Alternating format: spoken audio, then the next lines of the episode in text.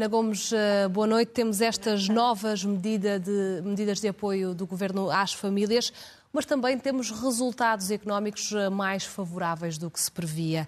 O Governo poderia, de facto, ter ido mais longe? Poderia, ehm, desde logo, porque há muito que estas medidas poderiam ter sido tomadas, estas ou outras, talvez mais que não fossem tomadas assim tão à pressa e que fossem mais estruturais e menos pontuais e assistencialistas. Porque, como muita gente, muitos economistas disseram, eu própria, que não sou economista, disse, eh, era previsível que, à conta da inflação, os cofres eh, tivessem um, um, um, resultados eh, positivos, no sentido de diminuir substancialmente o déficit, que era, estava previsto ser 1,9 e desceu para 0,4%. Isso representou cerca de 3,5 mil milhões de encaixe para o Estado.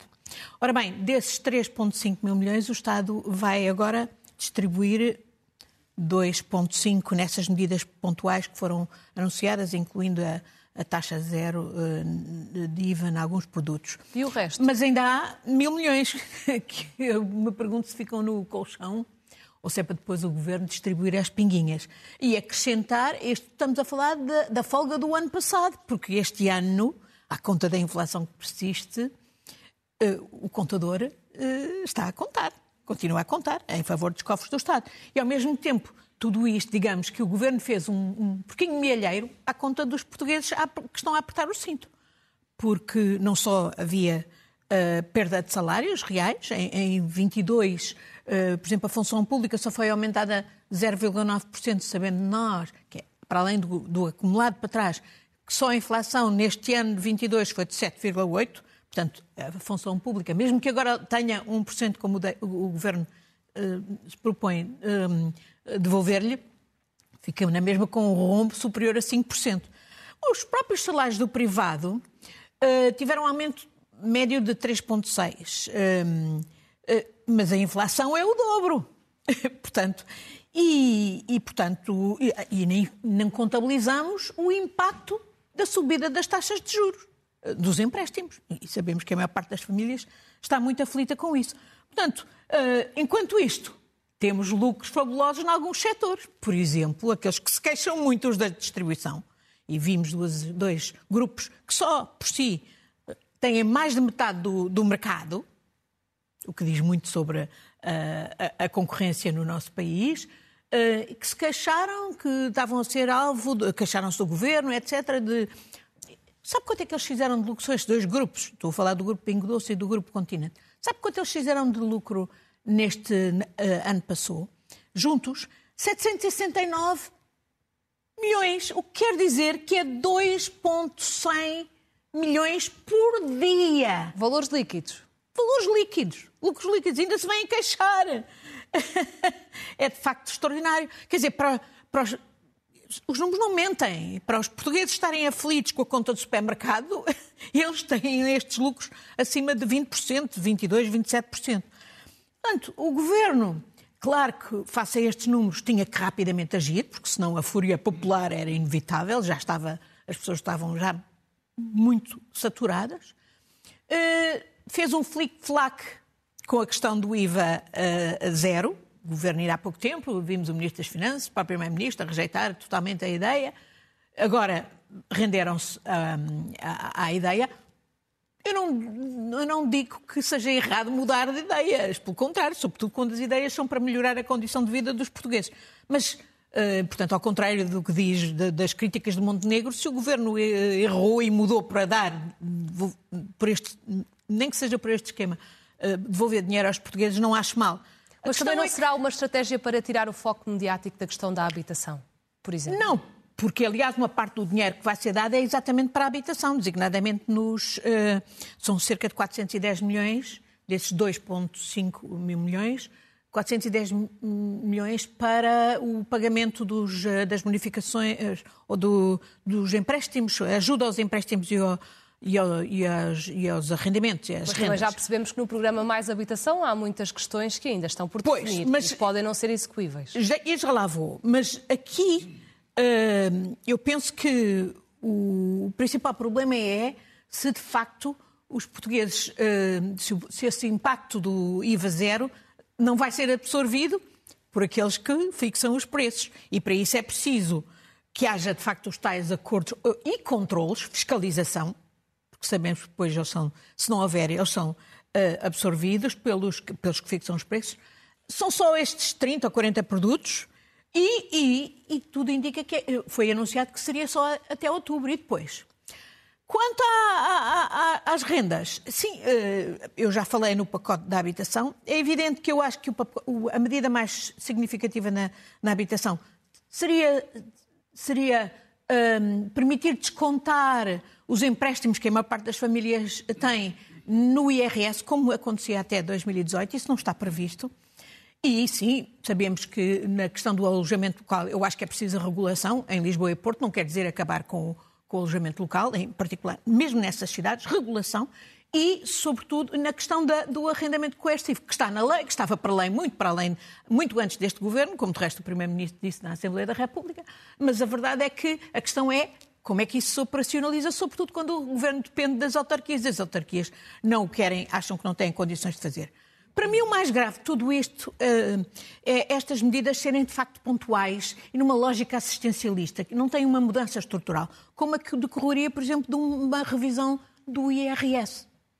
E não estou a falar de apenas de baixar o IRS para, as, para, as, para, para a classe média, mas, sobretudo, carregar naqueles que não pagam IRS, a quem o governo dá borlas fiscais. Eu já disse aqui muitas vezes, são 13 mil milhões de euros por ano de que o governo prescinde nas borlas fiscais que dá aos fundos imobiliários, que fazem uh, uh, subir os preços do imobiliário e, e distorcer o mercado da habitação, aos reformados estrangeiros ricos, uh, nómadas digitais, etc.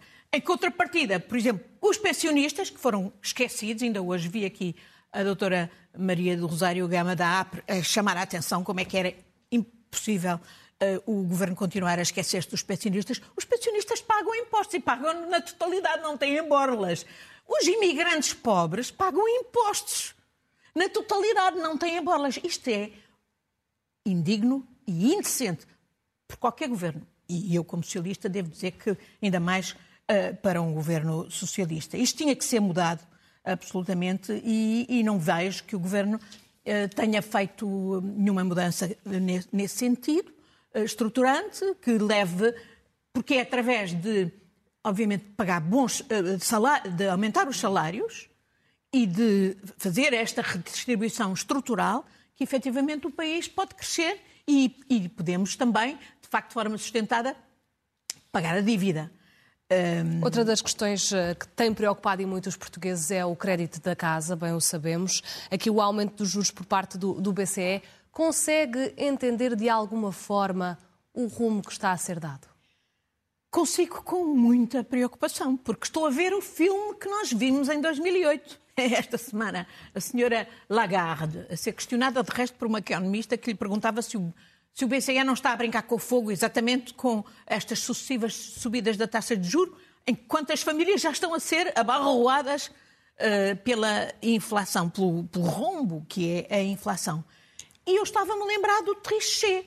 Era um, um, um, presidente do BCE francês e que se prestava a fazer o jogo dos falcões da banca alemã, uh, que é este de uh, suposto arrefecimento da procura. Ainda por cima, quando esta inflação não depende da procura, como sabemos, depende da desregulação da oferta. Uh, nos combustíveis, etc., com todas as consequências que sabemos e os, e os desenvolvimentos que tivemos até pelos erros que a Alemanha fez, de se pôr na dependência de um único fornecedor, a Rússia. Uh, portanto, uh, a mim o que me choca, sabe, é que nós não devemos ser governados por técnicos, por mais crânios que sejam. Nós devemos ser governados por quem elegemos para nos governar. Quem tem um mandato para nos governar são os governos. Eles não podem continuar a esconder-se atrás dos técnicos e da independência suposta do, do, do, do BCE para nos impor medidas que são um contrassenso e que, no fundo, acabam por ser, olha, por desviar os lucros para a banca, para as grandes cadeias de distribuição e retirar aos cidadãos. Mas, Porque resumidamente... os cidadãos, eles dizem que querem, na lógica neoliberal do costume, arrefecer a procura. Isto é, arrancar dinheiro aos cidadãos. Mas, resumidamente, que erros é que aponta ao BCE? Este de, de total desfazamento com a realidade, total contradição com as medidas que a maior parte dos governos da própria União Europeia está a tomar, exatamente de, de, de devolver uh, dinheiro aos cidadãos e não os deixar sofrer à conta da inflação, do impacto da inflação para crescer a tudo o resto. Ainda por cima, nem países com, com, com baixos salários, como é o nosso caso. E, e o que é que é isto? É uma receita para a destruição da democracia. Olha o que se está a passar em França. Não é só a questão da, da, da, da idade da reforma é de facto a falta de horizontes, a falta de, de oportunidades. A maior parte dos manifestantes são jovens, nem sequer são pessoas à beira da reforma. E a mesma coisa, quer dizer, quando, quando nós damos armas à extrema-direita para destruir a democracia, ela faz isso. Olhe para Israel. Olhe para Israel, onde justamente a extrema-direita, no poder aliada à direita, está justamente a destruir o Estado de Direito. E já lá vamos falar desses eh, dois casos. Estava a dizer que já faz aqui lembrar a crise de 2008, também com a queda de bancos, que têm uma enorme importância. Exatamente. Porque isto está tudo desregulado, ao contrário do que nos dizem. Nós lembramos o que é que nos disseram em 2008, não é? Estava sólido, não sei o quê. Bom, em certo sentido, algumas medidas foram tomadas na zona euro e há maior supervisão, etc. Mas isso não impede que continuem e tenham até sido normalizadas práticas absurdas, práticas de casino de verdadeiro casino de apostas. O que é que é o chamado short selling, que é, que é a venda a descoberto? O que é que é os chamados títulos, o esquema dos títulos emprestados? É, é jogar na, no casino, por isso simplesmente. E é por isso que os bancos depois caem em, catadura. E ainda nem chegámos à dança das cripto. Quer dizer, nos Estados Unidos, de alguma maneira sim, porque aquele banco da Califórnia, Silicon Valley, e o outro First Republic, tem exatamente a ver com o setor das tecnológicas, etc. E, há outros pequenos bancos que faliram nos Estados Unidos têm a ver justamente com as cripto. Mas aqui na Europa ainda não chegamos. O Correio Suíço, é, óbvio que é um banco que ainda estamos longe de ver as contaminações, e já se, e já se está a ver o Deutsche Bank, não é? Se o Deutsche Bank... Mas já conseguimos perceber as consequências reais que isso vai não. ter? As consequências a lembrarmos do filme de 2008 e anos seguintes designadamente com o que isso significou depois de atacar uh, as chamadas dívidas soberanas, países como o nosso, que embruteceram drasticamente para as transferências serem feitas, de facto, para salvar os bancos alemães, como muita gente disse naquela altura. E, e eu estou a ver esse mesmo filme, lamento, e por isso acho que os cidadãos têm que se precaver, porque não estamos, uh, infelizmente, não estamos nada uh, noutro, noutro domínio, e aí os governos têm que assumir as suas responsabilidades. E aí deixe-me uh, deixe-me apoiar o Primeiro-Ministro, que esta semana veio, de forma muito clara e, e, firme, criticar justamente o Banco Central Europeu. Já o devia ter feito antes, aliás, apoiando Centeno, que vinha já uh, de forma mais tímida, uh, chamando a atenção para as contradições do BCE, outros governos, o, banco, o governador do Banco de Itália. Agora o nosso Primeiro-Ministro fez-o e bem, já o devia ter feito há mais tempo, mas mais vale tarde do que nunca, é como as outras medidas, mais vale tarde do que nunca, não é?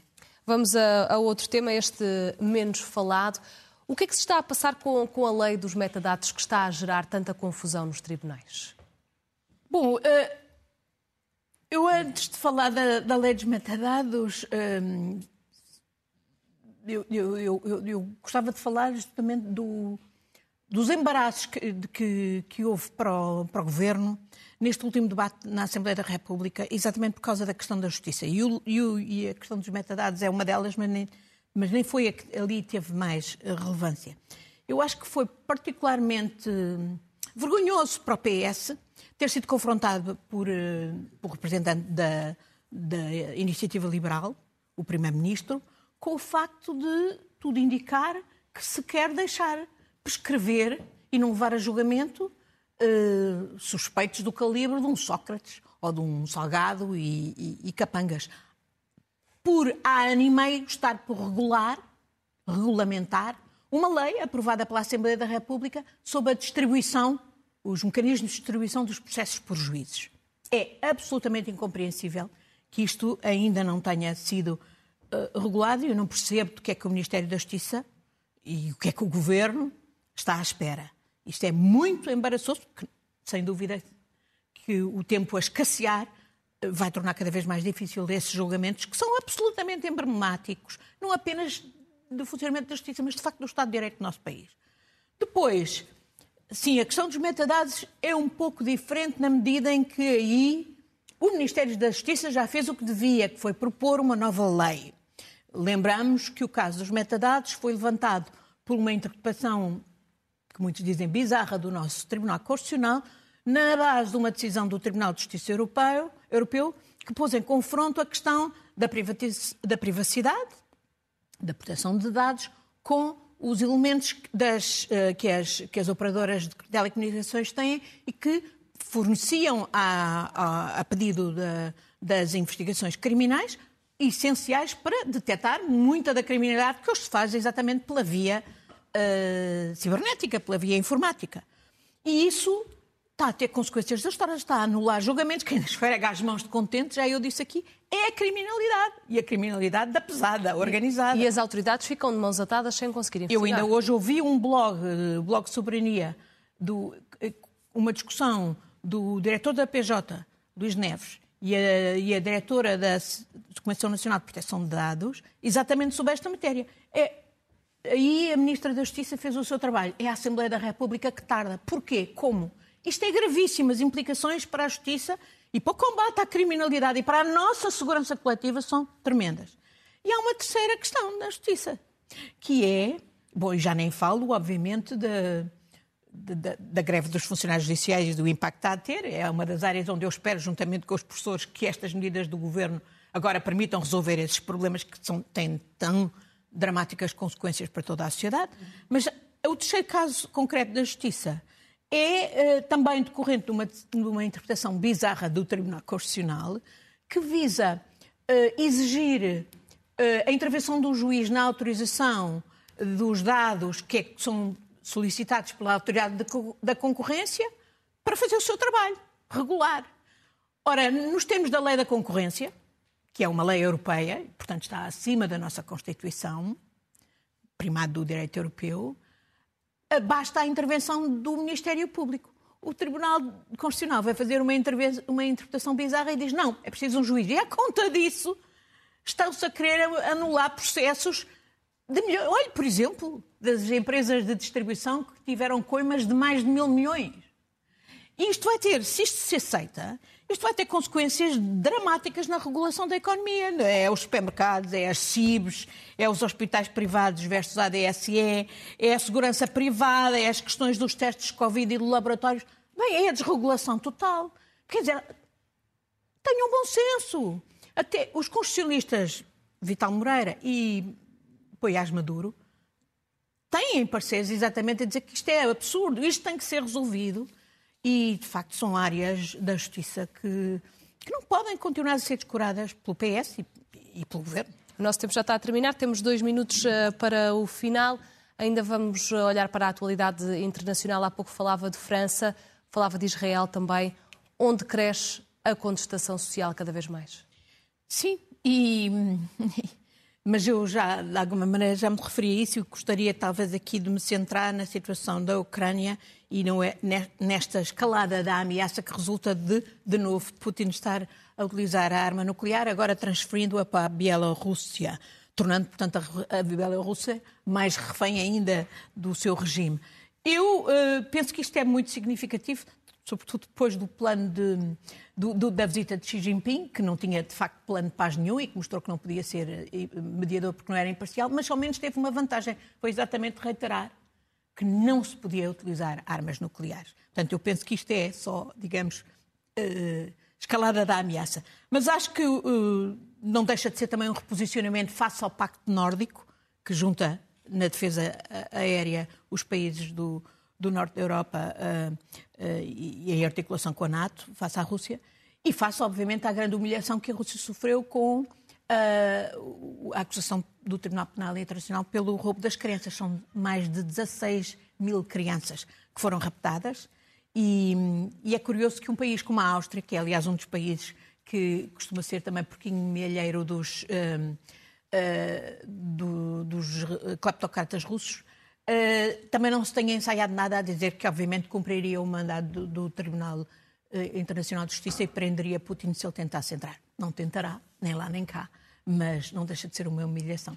O tempo voa, vamos às uh, notas finais. Começamos por Portugal confirma a candidatura ao Mundial de, de 2030 com Espanha e Marrocos. Como é que olha para esta aliança na candidatura?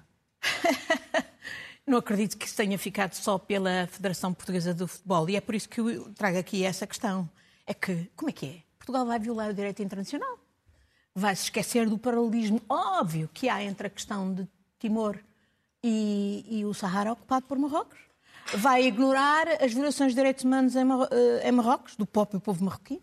Vai ignorar que, por exemplo, eh, o próprio representante do secretário-geral das Nações Unidas está impedido de ir ao Sahara Ocidental por, pelas autoridades de Marrocos. Vai ignorar que Marrocos foi o inventor do esquema de corrupção no Parlamento Europeu, ficou conhecido por Qatargate, mas começou em Marrocos e que obviamente faz a ligação entre futebol e direitos humanos.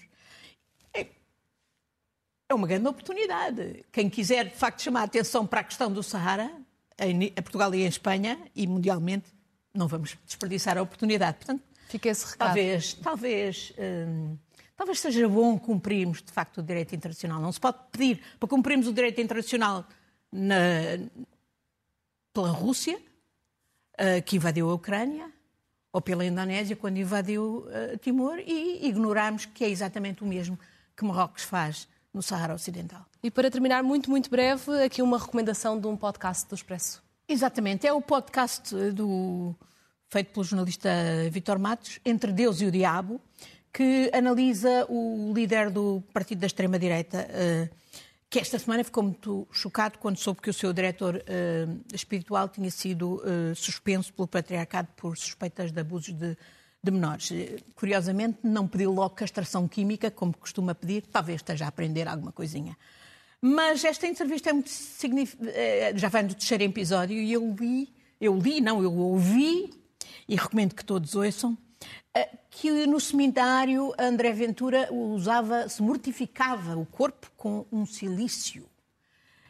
Eu fui ver o que, é que era isso de um silício e, e, e, só posso ter um termo de comparação, que é com manifestações de religiosos uh, fundamentalistas xiitas que eu vi no Iraque e no Irão, e que se fustigavam e que tinham umas coisas cravadas com arames cravadas na pele, a sangrar. Eu, na altura, achei aquilo de uma barbaridade total, continuo a achar e, sobretudo, continuo a pensar, mas que, mas que gente perturbada e, e que mente torturada é esta que se submete a uma coisa destas. Fica Podemos para... confiar? Fica a recomendação para ouvir o podcast do Expresso uh, e despedimos-nos agora também porque haverá uma pausa. Quando é que vai regressar? Exatamente, vou estar ausente todo o mês de abril, voltarei no princípio de maio. Vou estar na Indonésia, justamente a fazer um trabalho que eu acho que é particularmente interessante do ponto de vista cultural e até histórico para Portugal. Mas por hora, não digo mais. Volta em maio. É a razão de estar ausente neste período, mas voltarei em maio. Então, boa, boa Obrigada, viagem e, e bom trabalho. Obrigada, Ana Gomes, e até uma próxima. Obrigada.